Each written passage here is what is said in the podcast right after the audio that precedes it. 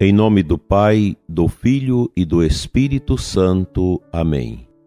Ave Maria, Virgem poderosa, Imaculada Conceição, Rainha das Vitórias, que as vossas lágrimas de sangue destruam as forças infernais que se levantarem contra o ouvinte do programa Oração da Manhã. Dileto e amado ouvinte, bom dia, salve Maria Imaculada. Que o seu sábado seja na luz e seja também o dia da sua preparação para a celebração da nossa Páscoa semanal amanhã na sua comunidade, na sua paróquia. Que bonito! As famílias que partem de suas casas para a Santa Igreja e assim celebrar a Eucaristia, esse pilar da nossa vida cristã, tão importante, pois em torno da Eucaristia a comunidade se reúne sob a presidência do sacerdote para renovar as forças espirituais, para se alimentar da palavra, do pão, que são dois pilares fortíssimos, indispensáveis na nossa vida, para que o pilar da caridade, o pilar do amor, do respeito, da prática do bem, possa também ser solidificado nessas estruturas espirituais tão importantes para a nossa vida. Como é bonito ser católico!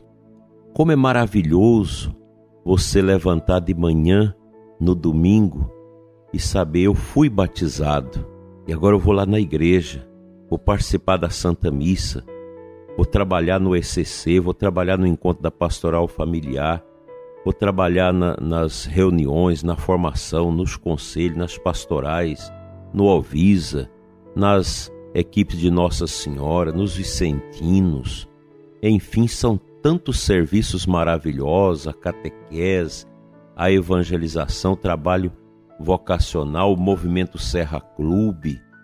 Tanta coisa bela nós temos na paróquia, nas nossas paróquias. E você garantindo cada vez mais o seu lugar no céu, participando fervorosamente dessa grande família que é a sua paróquia. Não deixe de valorizar a sua paróquia, a sua comunidade, o lugar onde você mora, onde você vive, onde você serve a Deus com a sua família e com a família igreja. É muito bonito isso. Que o seu sábado seja um pilar de esperança sob o olhar da Santíssima Virgem em preparação à Santa Eucaristia amanhã com todo fervor e piedade.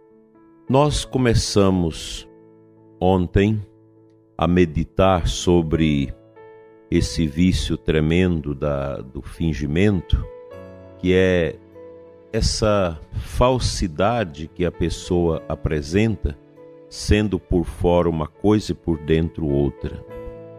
Então, a alma pergunta a Jesus: como isso é possível? Você ser externamente apresentar-se como uma pessoa enquanto que dentro é outra pessoa. E Jesus responde a Conchita: graças à mais fina hipocrisia. Finge-se a pobreza, a suavidade e a doçura, a serenidade e a paz. Nesse campo desfruta-se o vício odioso do fingimento. Toda virtude, ou melhor, sua aparência externa, pode revestir-se de fingimento e enganar os homens. Quanta sujeira há no mundo! Que tristeza me dá, disse Jesus no interior da santa, a ausência de bons frutos virtuosos. Nos claustros e comunidades religiosas também penetra a praga do fingimento. Quantas máscaras da melhor hipocrisia eu poderia arrancar? E o pior é que esse vício apoderar-se a tal ponto das almas que forma nelas uma espécie de segunda natureza. Assim, chegam a ser fingidas até em seu trato para comigo mesmas. Quanto há disso no mundo? Se se pudesse ver as almas, ficariam espantadas. Há fingimento na oração mental e na vocal. Isso não é orar, já que condição da oração é o esvaziamento da alma. A alma fingida está cheia de si mesma e de mil vícios e paixões enraizadas que eles são como que naturais. As orações de uma alma fingida são vãs. Longe de agradar-me, essas orações me ofendem. As almas fingidas creem-se santas. À força de fingir, chegam a crer que, de fato, são virtuosas. Mas, como é falsa a premissa, falsas também são as conclusões. Nascem assim as mil e mil ilusões da vida espiritual. Desgraçadas as almas que são presas do fingimento. Viverão neste mundo uma vida de falsas virtudes para depois despertarem numa realidade terrível na eternidade. O fingimento é uma teia sombria em que Satanás envolve a alma, cegando-a e adormecendo-a. Mais que qualquer outro, esse vício induz a alma a iludir-se. Seu despertar será espantoso. Trabalhemos para expulsar de nossas almas o fingimento, que tantos males nos traz e com tantas redes nos envolve. Que as almas peçam a singeleza, a retidão, a caridade e as sólidas virtudes para que o Espírito Santo, com suas copiosas graças, seja derramado nelas. Assim, dileto e amado ouvinte, nós somos chamados a viver a centralidade de Jesus em nós. Ele que derrama do coração do Pai e do seu coração em nós o fruto do Espírito, para que nada neste mundo possa nos levar a essa duplicidade de personalidade, a apresentarmos como uma pessoa e nas sombras de nós mesmos ser outra pessoa. Isso é triste, isso é desolador, isso é muito mal. Que o Senhor nos ajude a viver a nossa centralidade no seu mistério e que a Eucaristia deste domingo possa nos dar os caminhos, a iluminação para sermos sempre pessoas do bem, pessoas integradas, pessoas harmonizadas. Assim seja.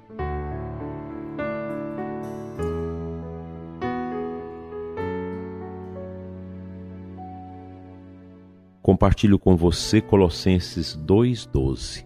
É a antífona de entrada da Santa Missa de hoje, que está lá no Missal. Sepultados com o Cristo no batismo, fostes também ressuscitados com Ele, porque crestes no poder de Deus que o ressuscitou dos mortos. Essa palavra muito forte do apóstolo Paulo, ela corrobora a necessidade do nosso coração desse permanente nascer de novo em Cristo para vivenciarmos o seguimento dele, sem fingimento, sem máscaras, sem mentiras. O mundo vive na mentira. A nossa sociedade é mentirosa. Toda essa desconstrução do ser humano que a nova ordem mundial vai produzindo, que a falsa cultura vai criando, que a revolução marxista cultural vai impondo no mundo, ela não serve para nós cristãos, porque ela é um faz parte desse conjunto de um movimento sem Deus, ateu, materialista, relativista, que não cabe na jarra do coração do cristão, da pessoa que é batizada, que se tornou um vaso novo.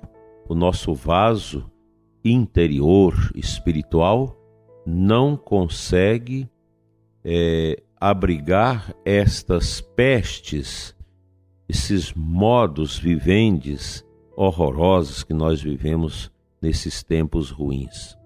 E nós cristãos precisamos conviver com o mundo, porque nós estamos dentro deste mundo. O mundo é, jaz nessa escuridão, mas Deus construiu o mundo para que o mundo fosse bom e seja bom.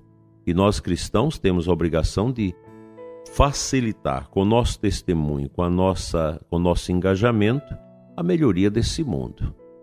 Nós não podemos acolher os caracteres morais e, e vivenciais que o mundo oferece para nós, porque ele é o mundo, o mundo é fingimento, o mundo é vício, é, é uma, uma tristeza, né, a situação que nós vivemos de perseguição à fé, de promoção da morte, da destruição da, dos valores, dos pilares singulares que mantêm a família, a tradição familiar unida. E nós não podemos crer nessa bagatela que o mundo oferece para nós, dizendo que a família não existe, que a pessoa não tem que obedecer a Deus, que Deus não existe, que nós não precisamos de lei, cada um é a sua lei.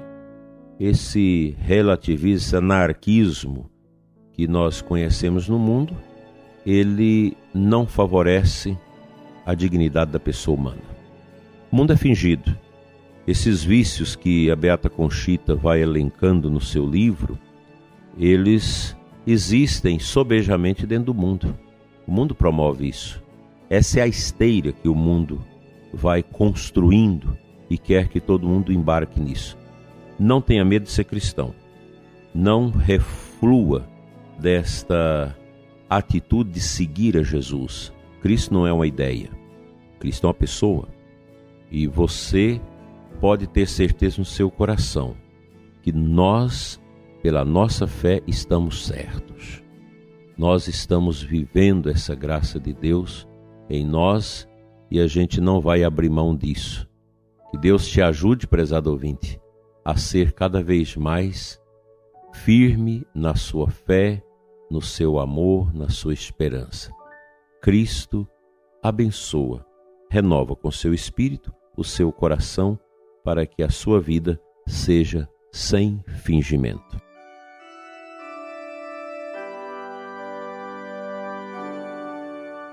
Deus de amor, Deus de poder, Pai das misericórdias eternas, abençoa o ouvinte deste programa abençoa nossos sacerdotes, nossas comunidades, abençoa nossos serviços pastorais, serviços de evangelização, de catequese, serviços de caridade e justiça que a igreja realiza.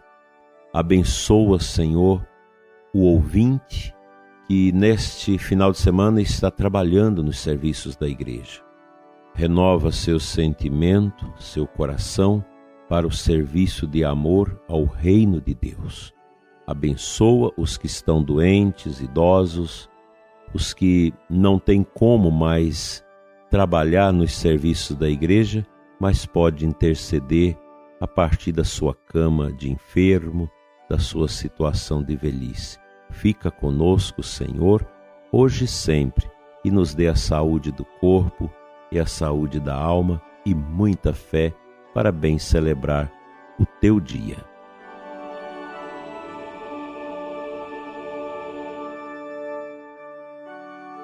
Pela intercessão da Imaculada Conceição, a Santíssima Virgem do Livramento, venha sobre você a bênção de Deus Todo-Poderoso, Pai, Filho e Espírito Santo. Que Deus te livre pelas mãos de Maria de todos os males, hoje e sempre. Amém. Até amanhã se Deus assim nos permitir. Um abençoado domingo para você e sua família.